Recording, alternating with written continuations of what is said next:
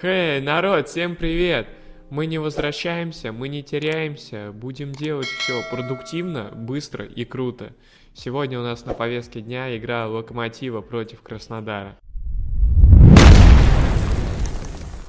И давайте сразу же без промедлений разбираться со стартовыми составами, со стартовыми раскладами игры. Локомотиву игру пропускал Зелуиш, человек опять получил травму, постоянно получает какие-то травмы. Я, честно, не понимаю, что у него, но советовал бы ему, наверное, заканчивать с футболом, потому что это ненормально, получать столько травм за такой короткий промежуток времени, к тому же, если у тебя есть какие-то хронические проблемы.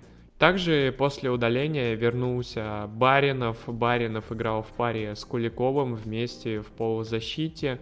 Пропускал он игру прошлую с «Зенитом», потому что получил красную карточку в игре с Уфой. Макеев, который прошлую игру против «Зенита» играл в центре полузащиты, вернулся на свою ну, так можно сказать, родную для себя в этом сезоне уже позицию центрального защитника и составил пару с Едваем. Также на игру вышел Рыбчинский, Живоглядов получил травму, потому что в матче с Зенитом там его ломали, переломали, Кузяев на него лез по полной программе, пытался как-то его зацепить, не дать убежать, на что в итоге наиграл на красную карточку.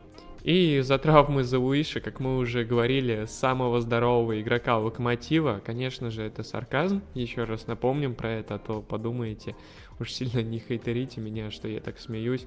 Просто, ну, реально, я думаю, у болельщиков Локомотива это уже давно накипело. Вместо него играл в нападении Лисакович, Краснодар, в принципе, тоже играл почти в оптимальном для себя составе, кроме, конечно же, центрального защитника, которого они до сих пор не могут а, вылечить своих, купить кого-то. И поэтому центральным защитником в этой игре играл Черников, молодой парень, который обычно играет в паре с Крыховиком в центре поля. Также хочется отметить, что в строй вернулся Петров, который занял оптимальную для себя позицию, потому что Краснодар, сколько там игроков уже не не перебрали на позиции левых защитников, правых защитников. Кто там уже ее не закрывал, и левоногие игроки, и игроки центральные полузащитники. А теперь давайте разбираться, как строилась игра в атаке у Локомотива и Краснодара. Локомотив играл уже в своем привычном компактном блоке в защите 4-4-2 а с низко посаженной линией центральных полузащитников. В данном случае роль этих центральных полузащитников занимали Баринов и Куликов. И Локомотив особо не вступал в агрессивный прессинг для того, чтобы не раскрывать свои зоны. И атаку обычно они контратаку свою проводили а, благодаря атакующей четверке. Краснодар, в свою очередь, подсмотрели такую интересную фишку у «Зенита». У «Зенита» в прошлом матче Бариус садился третьим центральным защитником, и ребята из Краснодара решили повторить это, хотя они неоднократно строят так свои атаки. Они садили Юрия Газинского на позицию третьего центрального защитника при розыгрыше мяча для того, чтобы Газинский продвигал мяч вперед, как мы знаем, у него хороший пас, и при контратаках был дополнительным игроком, который мог бы быстро перехватить мяч. Но он это делал достаточно ситуативно, потому что еще у него была роль это подниматься выше прессинг и прессинговать центральных полузащитников локомотива. Как вы понимаете, а, зона была там такая достаточно открытая, и к тому же бросать на пару-двух несыгранных центральных защитников было еще более опасно. Также атакующие игроки Краснодара пытались создавать э, свободу на флангах для подключения своих крайних защитников.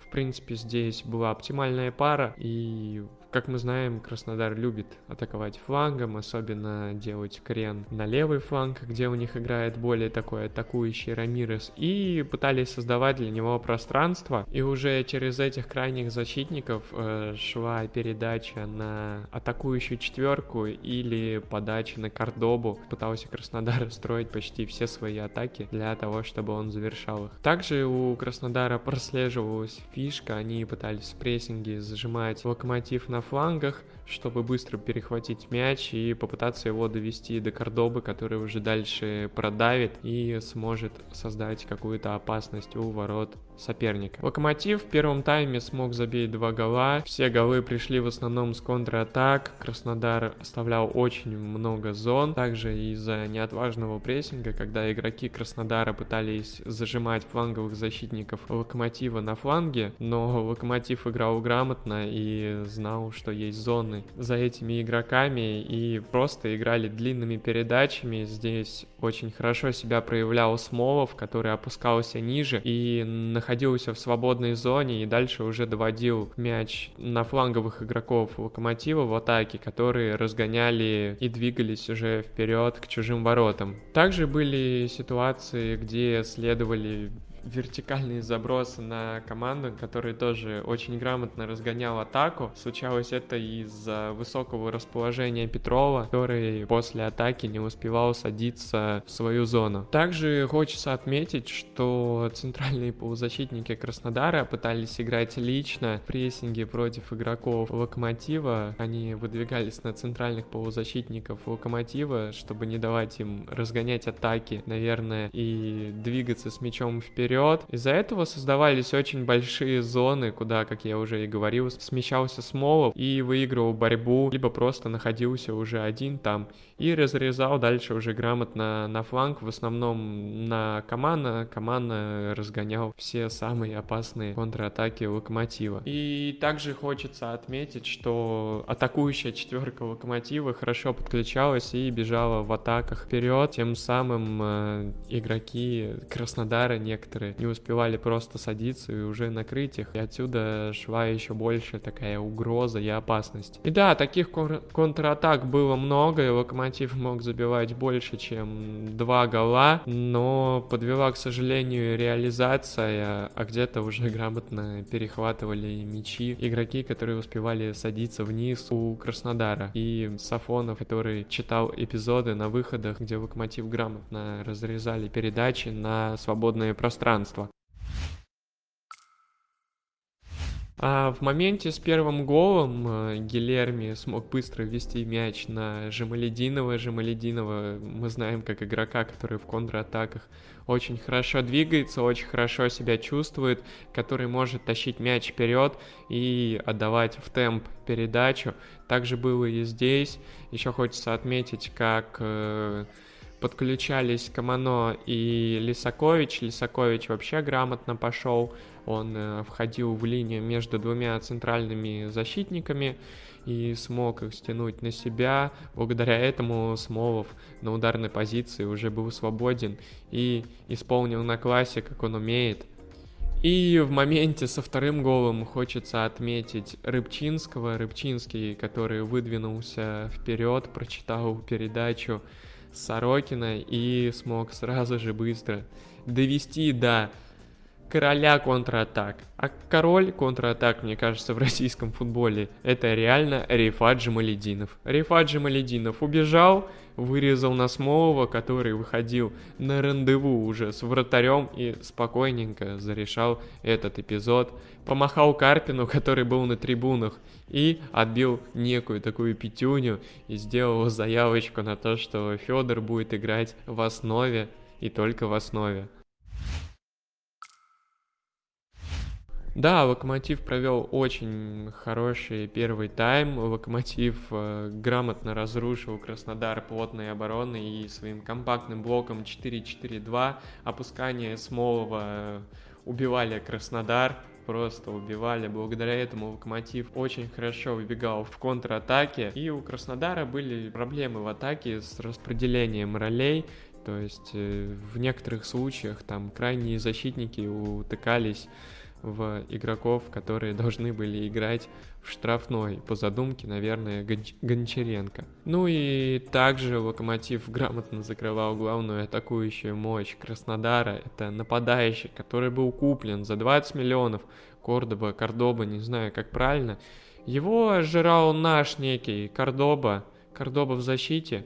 Ну, даже, наверное, можно сказать, машина Халк Макеев.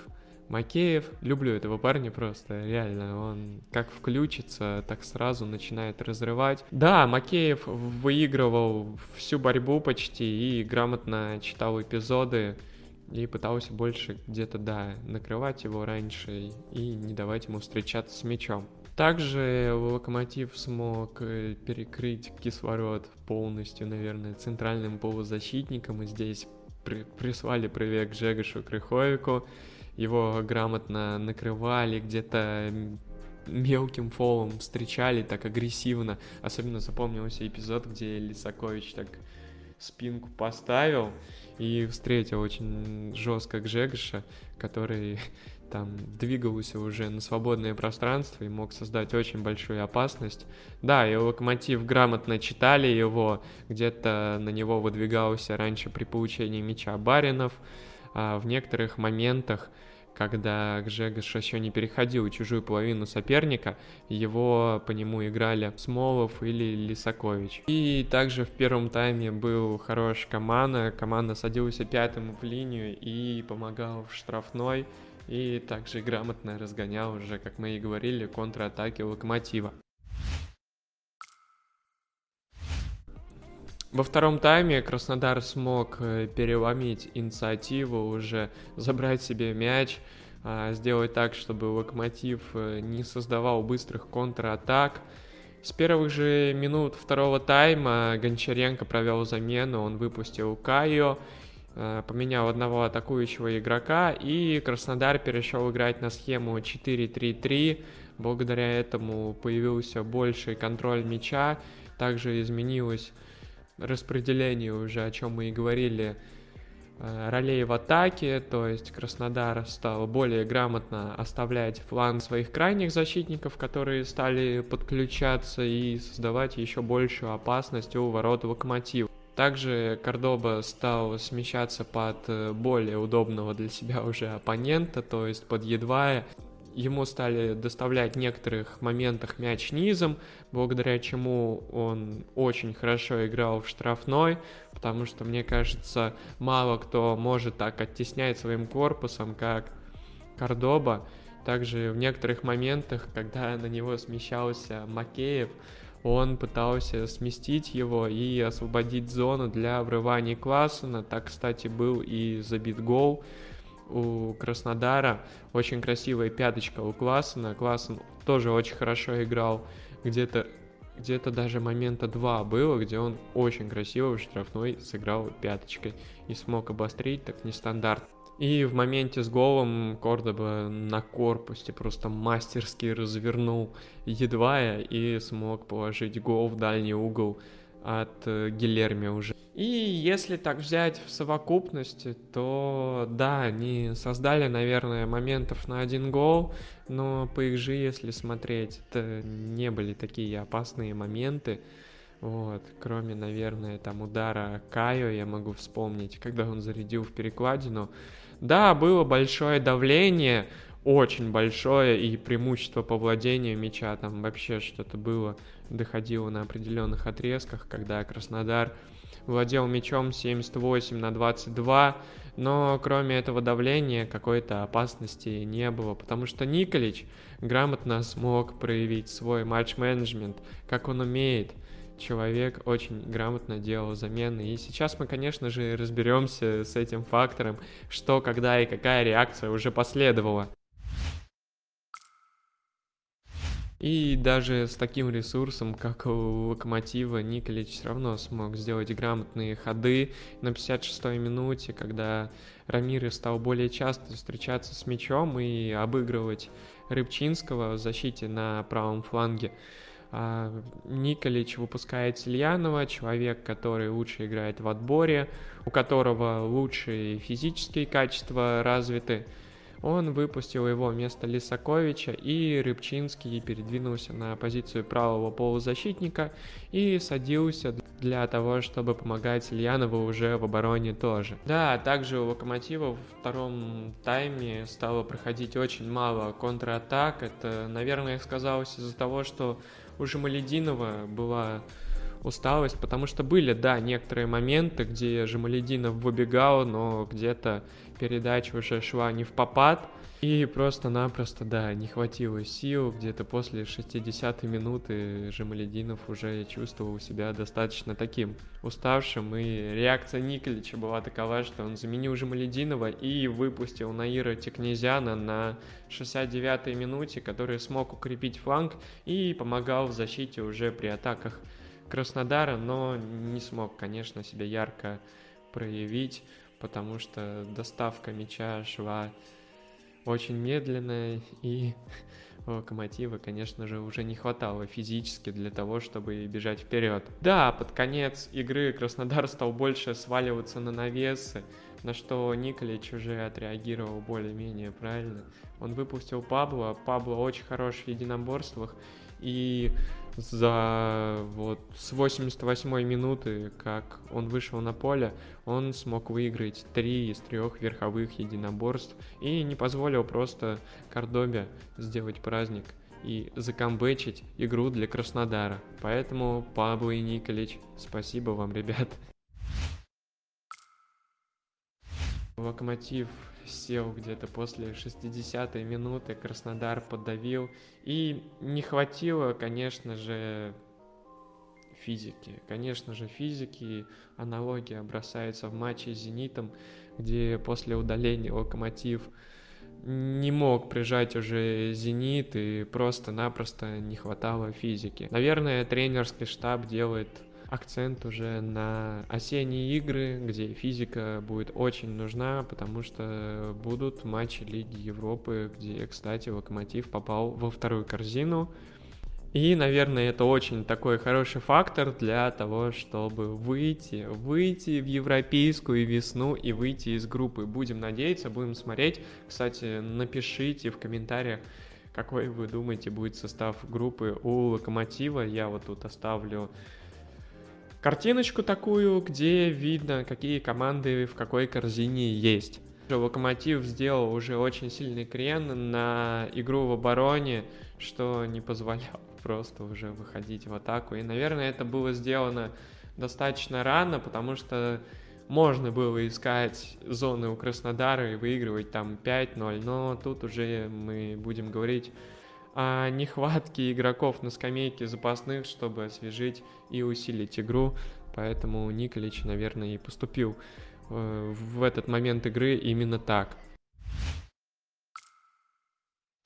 Честно, ребят, я не понимаю в последнее время политику Галицкого, полити... политику Краснодара, которая как-то резко так изменилась года два год назад, когда вроде бы казалось, вот э, молодежь подходит, надо ее использовать, и Шапи Сулейманова, и Данила Уткина, и Жигулев там в свое время выделялся, и Сафонов играл в старте. Наверное, единственный пока проспект такой, который играет всегда и всегда в основе Краснодара. Но акценты сменились, стали брать более опытных игроков, и непонятно почему, в принципе, результатов, как мы видим, это не особо приносит пока что. И также надо поступить уже в защите, купить классного центрального защитника, который будет реально делать разницу и тащить команду вперед, а не нападающих за 20 миллионов, которых можно купить за более, наверное, дешевые деньги. Но, как мы видим, эти деньги, кстати, делают класс в атаке Последнее время заметно, что Камано не забивает, но можно сказать, что это такой черновой игрок в атаке, который дает всегда скорость, дает всегда прессинг, дорабатывает защите и создает пространство в нападении благодаря тому, что на рывках где-то стягивает игроков, и тем самым создает свободные зоны уже. Голы, ну, давайте вспомним, как в весенней части Камано в основном забивал. Он наказывал за ошибки. Это главный такой человек, который прессингует и наказывает за ошибки. Особенно звоночек здесь вратарю Краснодара Письякову, которого Камано, я как помню, вот первый такой гол, который я вспоминаю, когда Камано прям наказал, так наказал. И немного охота разрушить такой вот миф о том, как Кордоба разрывал всех. Ну, come on, не всех. Макеева, например, он не разрывал. Да, во втором тайме он стал грамотно смещаться уже под выгодные размены, под более таких игроков, которых он мог придавить, но Макеева, даже если, как и в телеграм-каналах некоторые аналитики пишут, и не только аналитики, где-то встречал это в статьях на Sports.ru, пишут, что он разрывал, или на Матч ТВ говорят, что он разрывал, но мы знаем Матч ТВ. И да, Кордоба разрывал, но если даже и разрывал он Макеева, то сзади не было свободного пространства, потому что Макеев очень грамотно выбирал позицию и получался такой замкнутый круг, что возможно где-то сместиться, там чуть на корпусе обыграет, но свободного пространства не было.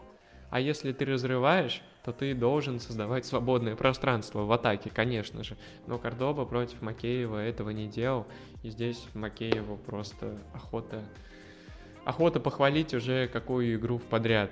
Но честно, вот хотелось бы в локомотив своего Кордоба. У нас, конечно же, есть свой супер здоровый Завуиш, но он пока травмирован и не может играть на постоянной основе. Да и, наверное, нужно расставаться с таким игроком и прям позвонить рангнику со всех телефонов, чтобы он начал просто все клубы обзванивать, там, арабские, может, кому-то нужен этот игрок, или Цорн включит свои старые связи и, наконец-то, продадут его, и возьмут схожего такого игрока, как э, Кордоба в линии нападения, потому что такой игрок может очень многое дать Локомотиву в контратаках, и, например, если будет Кордоба опускаться в глубину, и если у этого человека еще будет пас, то Локомотив в атаке будет разрывать еще больше, и таких моментов будет больше. И где-то в некоторых моментах даже можно будет переходить позиционку, если, например, соперник будет садиться вниз быстро.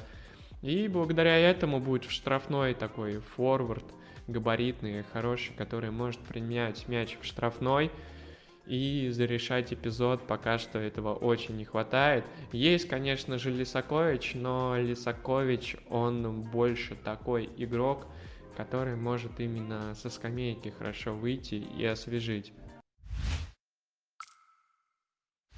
И поговорим немного о приходе в локомотив Бека Бека.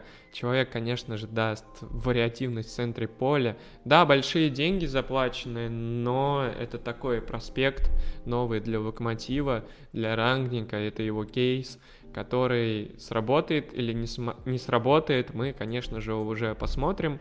Но у парня есть очень такое сильное качество, как скорость, за счет которой игрок компенсирует уже свои недостатки и дорабатывает в некоторых эпизодах. Еще, конечно же, у него цепкость, хороший отбор и движение именно с мячом. В минусах, конечно, и таких непонятных моментах это игра в единоборствах, потому что парень молодой еще, 20 лет, и рост у него метр шестьдесят восемь и он достаточно часто проигрывает в единоборствах, да, можно это признать, но думаю, что в России он потянет этот аспект. И также непонятно, да, как у него дела с пасом. На это мы уже посмотрим в ближайших матчах. А ближайший матч у нас будет с Динамо. И в телеграм-каналах я видел слух про приход парня молодого 19-летнего Анжорина. Я немножечко так зачитаю. Мне очень понравилась э, выкладка из скаутских, там, из друзей скаутов Кирилла Брейдо.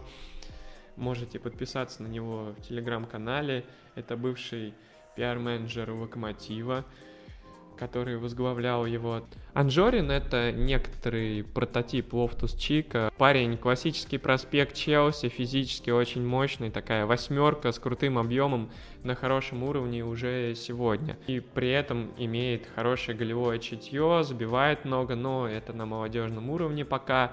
И вторая линия атаки и врывания в штрафную из глубины — это про него. После ухода Крыха особенно актуальное качество. Да, да, да. Удар поставленный имеется, видение поля есть, неплохой пас, точно не в минусах. Угу. Вот такой акцент у скаутов Кирилла Брейдоева, друзей. Передаем им привет. Парни, очень хороший такой обзорчик получился. И последнее такое предложение. Иногда может выключиться, но это дело может и возрастное, при этом отбор, как вас в арсенале, также присутствует. Вот такой какой-то выпуск у нас получился. Любая реакция — это реакция. Ставьте лайки, подписывайтесь, можете дизлайки ставить, комменты пишите. Все, что думаете, в общем, делайте, это будет отлично. Для меня это повод расти выше, выше. Да, пока речь еще такая нескладная. Но будем смотреть дальше, будем развиваться. И на этой неделе точно выйдет еще обзор игры Шахтера Монако, который мне очень интересно посмотреть. И может быть что-то еще застанем. Пишите в комментарии, какую игру бы, может, хотели посмотреть.